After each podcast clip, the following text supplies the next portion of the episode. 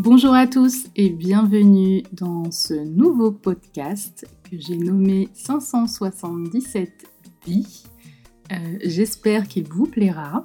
C'est la toute première fois que je fais euh, ce genre d'exercice de faire un podcast audio.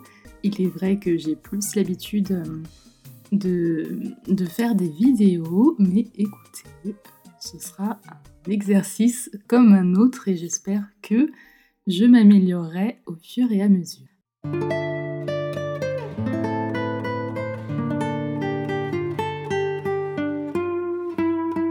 Alors, euh, qu'est-ce que c'est que 577 vies? Alors, c'est un podcast qui sera dédié à l'hypnose et à la spiritualité. Je ne dis pas euh, que je proposerai forcément des petites sessions euh, d'hypnose. Ça pourrait arriver, pourquoi pas. Je, ne sais pas encore. J'avoue que je me lance un petit peu comme ça, euh, sans avoir trop fait le tour de ce que je voulais vous proposer. Mais je veux vraiment y aller au feeling. C'est vraiment très important pour moi. Donc pour ma part, je suis euh, spécialisée dans l'hypnose spirituelle et régressive. J'ai fait une formation. Ça fait euh, plus d'un an que je m'intéresse au sujet et euh, j'ai enfin décidé de me jeter à l'eau, de totalement me reconvertir, ce qui n'a pas été une chose facile. Et du coup, eh bien, ce qu'on va faire durant ce premier épisode, c'est que je vais tout simplement me présenter, vous parler un petit peu de mon parcours de vie, qui je suis, que vous me connaissiez un petit peu. Euh, pour les personnes qui me suivraient éventuellement déjà sur Instagram au compte 577 vies tout collé, eh bien vous allez réentendre un petit peu la même chose peut-être à quelques détails près, puisque je vais essayer d'être peut-être un petit peu plus précise dans ma présentation.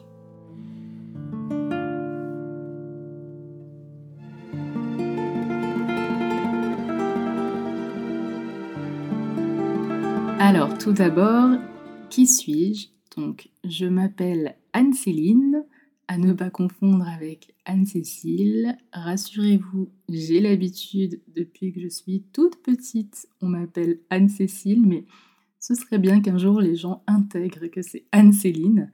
J'ai 36 ans, je vais sur mes 37 ans cette année, au mois d'avril. J'ai deux enfants, donc deux garçons. Alors vous allez me dire, euh, Peut-être euh, que voilà, vous, vous avez eu aussi ce que vous estimez avoir euh, été une vie difficile et que vous avez encore un autre regard dessus. Euh, ça, c'est tout à fait normal. Nous avons tous notre cadre de, référence, pardon. Nous vivons tous dans notre petit monde, notre petite bulle dont nous sommes le caractère principal. Et évidemment, eh bien, les façons de penser et de voir les choses se différencient énormément. Il y a aussi euh, en rapport avec ça le niveau d'évolution de l'âme, un, sujet que peut-être, euh, enfin sûrement nous reprendrons euh, dans un autre podcast, puisque je pense qu'il faudrait un podcast entier pour pouvoir en parler. Et, et bien voilà, du coup, j'ai eu cette vie qu'on peut dire difficile, avec une mère très autoritaire, euh, une mère africaine. Je sais que ça ne définit pas du tout la chose, mais c'est vrai que la façon de voir en Afrique au niveau de l'éducation des enfants est un petit peu différente. Après, évidemment, ça dépend toujours des personnes. Euh, mes parents ont divorcé très très jeunes, donc j'ai très peu connu mon papa, mais euh, c'est quelque chose aussi peut-être dont je reviendrai dans un podcast et euh, dont on reparlera peut-être plus tard. Mais du coup, voilà, déjà mon cadre euh, de référence familiale était euh, un petit peu compliqué et j'ai grandi vraiment dans ce cadre qui, vu de l'extérieur, je dirais pas que c'était pas sain parce que j'avais un toit sur la tête, j'avais de quoi me nourrir, on avait quand même de bons moments avec ma maman où nous rigolions. Mais c'est vrai que la plupart du temps, c'était des disputes, c'était euh, des punitions physiques. des punitions morales, alors physiques, voilà, j'ai pris quelques claques par-ci par-là, comme beaucoup d'enfants de ma génération, je pense, je suis de 1985, donc euh, même pas forcément, euh, je parle même pas forcément de la communauté africaine là, dans ce cas-là. Mais voilà, on va dire que ce qui m'a le plus marqué, c'est que c'était plus de la violence morale et mentale que de la violence physique, puisque c'était vraiment des phrases euh, de rabaissement, enfin vraiment des choses très très dures qui ont fait que, en grandissant, je suis devenue une petite fille, ensuite une ado, etc., très très très timide. Euh, à titre d'exemple, par exemple, au collège, il était impossible pour moi juste de traverser la cour de récréation tellement j'étais timide. C'est vraiment pour vous dire à quel point. Bon, ça, ça m'est passé clairement euh, avec l'âge, même si je garde toujours un petit peu cette réserve. Mais ce côté timide, on va dire qu'il est beaucoup, beaucoup moins présent. Euh, tout ce que je veux dire par là, c'est que euh, c'est je vous raconte tout ça vraiment pour vous situer, puisque c'est clairement, ce podcast va vraiment être une sorte d'explication de mon évolution spirituelle et comment j'en suis arrivée là. C'est pour cela que je pense qu'il est très important de commencer par le début, tout simplement.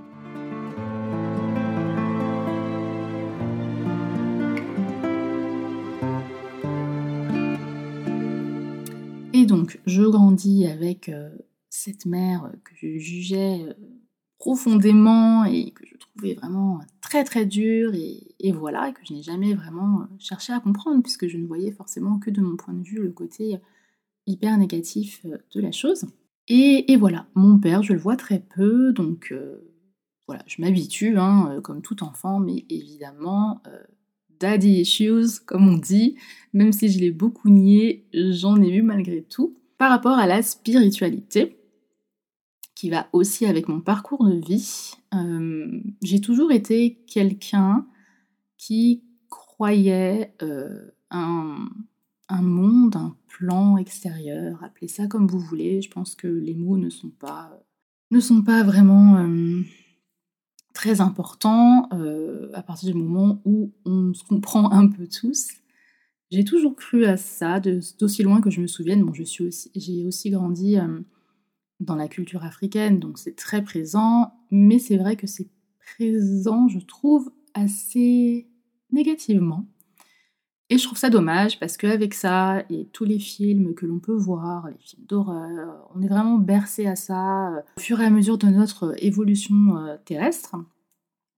Et du coup, ça nous conditionne vraiment dans quelque chose de négatif où la peur l'emporte. Et euh, voilà, je trouve ça vraiment dommage. Mais où je voulais en venir, c'est que j'ai toujours été dans le spirituel quelque part, puisque pour moi, ça a toujours été évident qu'il y avait, euh, appelez ça comme vous voulez, un dieu, une source, une force.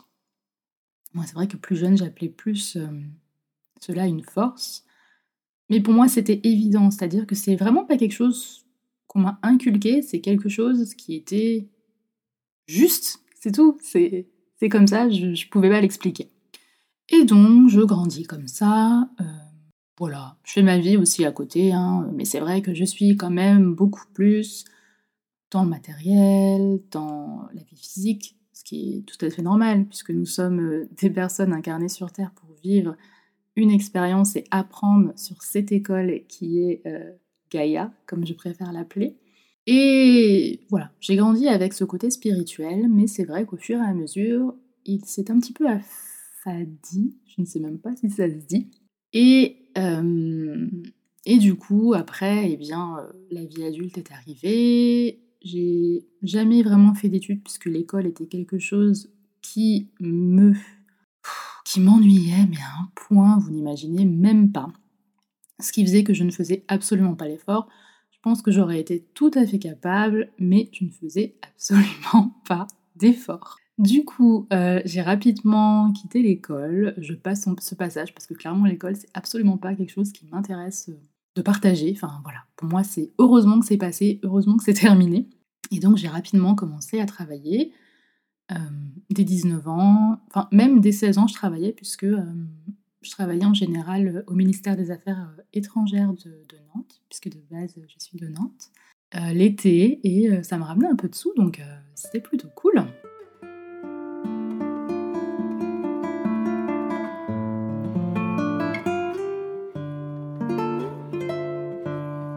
Donc je commence à travailler. Euh, à l'époque, euh, oui, ce que j'ai oublié de vous dire, c'est que à 19 ans, euh, très très gros clash avec ma maman. Du coup, je décide de partir et de ne plus remettre les pieds là-bas. Donc, ce que je fais, c'est que je vais dormir une nuit chez une amie et puis ensuite, je contacte mon père avec qui on avait euh, repris contact à l'époque, et puis euh, je vais chez lui pour quelques mois, puis ensuite je vais chez ma grand-mère pour quelques mois, puis ensuite je trouve un travail, je me prends un petit appartement, vraiment au fin fond de la campagne, euh, dans le trou du cul du monde, comme on peut dire, mais voilà, c'est à côté de. C'était pas très loin de chez ma grand-mère, qui habite en Mayenne, et, et voilà, j'étais plutôt bien, je faisais des horaires en 2-8 euh, dans une usine aéronautique et euh, j'avais un travail qui n'était pas, c'était pas une usine à la chaîne en fait, c'était quelque chose d'assez intéressant, il y avait des plans, il y avait des trucs euh, de détails, moi je suis assez manuel en fait, donc voilà, c'est quelque chose que, bon, c'était pas passionnant, mais franchement ça allait. Donc je fais ce travail et puis J'y suis pas restée vraiment très longtemps. Je sais que j'ai commencé à faire de l'intérim. Ensuite, ils m'ont proposé euh, un CDD, mais juste au moment où ils m'ont proposé un CDD, j'ai rencontré euh, une, une, personne qui est maintenant euh, mon ex-mari, que j'ai rencontré à l'époque, qui habitait donc en Ile-de-France. Moi, j'étais dans ma campagne, en petite jeunette nantaise à la base. J'avais ce rêve totalement. Hein. J'avais ce rêve de venir vivre euh, en Ile-de-France, sur Paris. Enfin voilà, pour moi, c'était. Euh, il y a tous les magasins, il y a tout ce qu'il faut. Euh, c'était vraiment génial.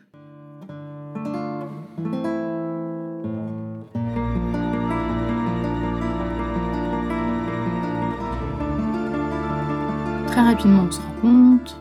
Très rapidement, on décide d'emménager ensemble. Enfin, à l'époque, j'ai ses parents, donc moi je décide de monter très rapidement euh, en Ile-de-France et puis euh, tout va très très vite, c'est-à-dire que très rapidement on a notre premier enfant, on se marie et on a notre deuxième enfant. Alors ça a été des moments de ma vie qui ont vraiment été euh, très très bien, vraiment super, que je chérirai toute ma vie puisque ils m'ont donné ces moments de merveilleux enfants et voilà, on, s'entendait vraiment bien, il y avait une bonne alchimie. Et puis, euh, après, on va dire que j'ai pas. J'ai eu un, petit peu comme un.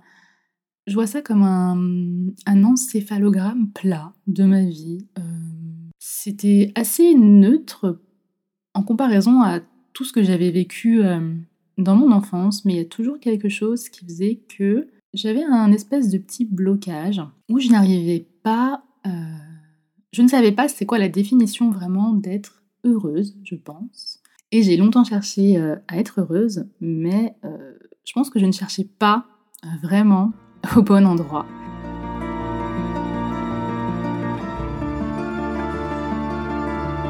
Alors ensuite, au niveau de mon parcours professionnel, euh, j'ai ensuite retravaillé dans une usine aéronautique, cette fois-ci en Ile-de-France. Le travail était un petit peu moins fun que mon ancien boulot, il est vrai, mais c'était pas non plus euh, du travail à la chaîne, euh, fatigant ou usant pour le physique. Donc je fais ce travail, c'était juste avant d'avoir mon premier enfant. Rapidement, je suis embauchée en CDI, donc voilà, Là, j'étais rapidement embauchée en CDI, j'avais un enfant, j'étais mariée, j'avais tout ce dont on peut rêver. Et quand je dis rêver, je, fais des guillemets avec mes mains. Euh, parce que voilà, c'est pas ce dont moi, au fond, vraiment, je rêvais. Mais je pense que le monde s'est calqué un petit peu sur ma vision et que je m'étais dit que, bah voilà, c'est bien. Euh, on pourra s'acheter une maison, on pourra partir en vacances une ou deux fois par an, on pourra faire ceci, cela. Enfin, voilà, je m'étais dit que c'était bien et que c'était ce qu'il fallait faire dans la société, sachant que ce que j'ai oublié de vous dire, c'est que j'étais très jeune. Enfin, mon premier enfant, je l'ai eu à 22 ans. c'était totalement voulu. Hein. Moi, en fait, sais quelque chose que je regretterai jamais, puisque j'ai toujours voulu avoir deux enfants assez proches et très jeunes pour faire un peu le parcours à l'envers, qui est j'ai des enfants, je travaille, etc. Mais comme ça, ils grandissent et moi, je suis toujours, je peux toujours profiter après, quoi. Enfin voilà, c'est un petit peu, c'était ma façon de penser à l'époque, on va dire. Et du coup, voilà, j'ai cette vie avec ce CDI, mais ça ne me convient vraiment pas. Donc, euh, je décide de demander une rupture de contrat à l'amiable à ma société, euh, où je tombe vraiment avec un responsable hyper désagréable qui me dit que c'est hors de question, euh, que je veux faire ça juste pour aller toucher l'argent du pôle emploi, que j'ai pas envie de travailler. Enfin, je me suis mangée, mais vous n'imaginez même pas. Que je demandais quelque chose qui venait juste de passer dans la loi et qui je trouvais assez intéressant en fait. Et donc, euh, à cette époque, j'étais hyper rebelle, euh, toujours à vouloir avoir le dernier mot. Et du coup, il me dit, bah, puisque c'est comme ça, vous avez qu'à démissionner. Je lui dis, bah non, il est hors de question, je démissionne. Enfin, moi, je cherche à me reconvertir professionnellement. effectivement, en attendant, j'aimerais bien toucher euh, les ascétiques, quoi. Mais, enfin voilà, je ne fais pas ça pour ça. Enfin, dans un sens, ça ne le regardait même pas. Et donc, il n'a pas voulu du tout faire cette rupture à l'amiable. Donc j'ai fait ce qu'on appelle dans le jargon professionnel une faute grave, puisque je ne me suis pas présentée au travail, je n'ai pas fait de démission.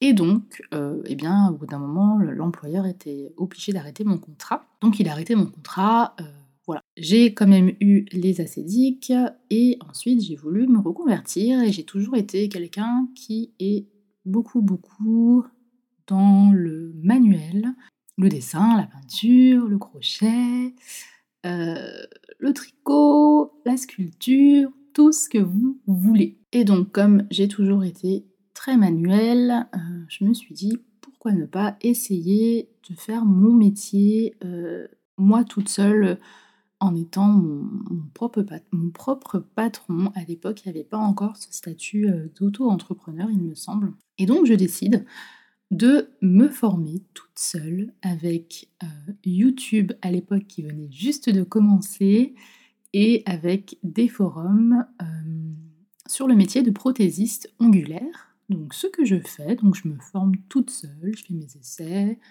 Euh, très rapidement, j'ouvre une petite entreprise, je ne sais même plus c'était quel statut, je crois que c'était passé ensuite à l'auto-entrepreneur. Bref, euh, très rapidement, je me fais quelques clientes, etc. Mais je me rends compte que c'est pas vraiment ce que je voudrais faire toute ma vie. Enfin, même sur le moment, ça commençait à me fatiguer. Donc, je me suis dit, bon, je, vais arrêter ça. Et puis ensuite, je me suis. En parallèle, j'avais une chaîne YouTube sur euh, la beauté, le maquillage, en général qui s'appelait OO Jungle Julia OO pour les très très anciens euh, qui regardaient cette chaîne. Voilà, enfin, je sais qu'il y a encore des personnes qui me, qui me suivaient. Et euh, très rapidement aussi, je me rends compte que ouais, j'aime le monde de la beauté, mais non, c'est pas pour moi. Et puis je découvre ensuite euh, la miniature food en polymère, pâte polymère, pardon. Et je me mets là-dedans, j'ouvre une nouvelle chaîne qui s'appelle Madame Patachou et ça prend assez rapidement. J'ai beaucoup de partenariats, je commence à gagner de l'argent. J'ai eu l'occasion de faire euh, un voyage, je rencontre beaucoup de personnes. Euh, franchement, c'est génial. J'écris deux livres, je sors une box, deux box. Euh, enfin voilà, c'était vraiment une superbe, superbe, superbe expérience. Et donc, cette expérience a duré peut-être... Euh, je ne sais plus. Je vous avoue que je ne sais plus, peut-être presque dix ans. Ouais, peut-être presque dix ans. Euh, oui, je crois qu'en cette fin d'année, ma chaîne Madame Patachou aura dix ans. Donc ouais, ça a duré dix ans.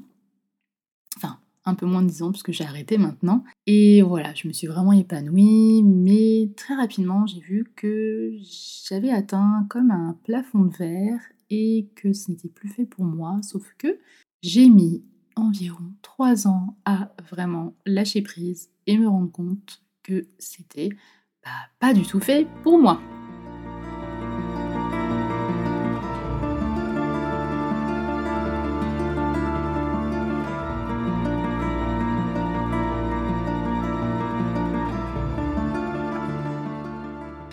Ce que j'ai fait, euh, c'est que eh bien, j'ai eu un éveil spirituel, un éveil, un réveil spirituel qui s'est fait sur euh, deux ans, ouais, deux ans environ.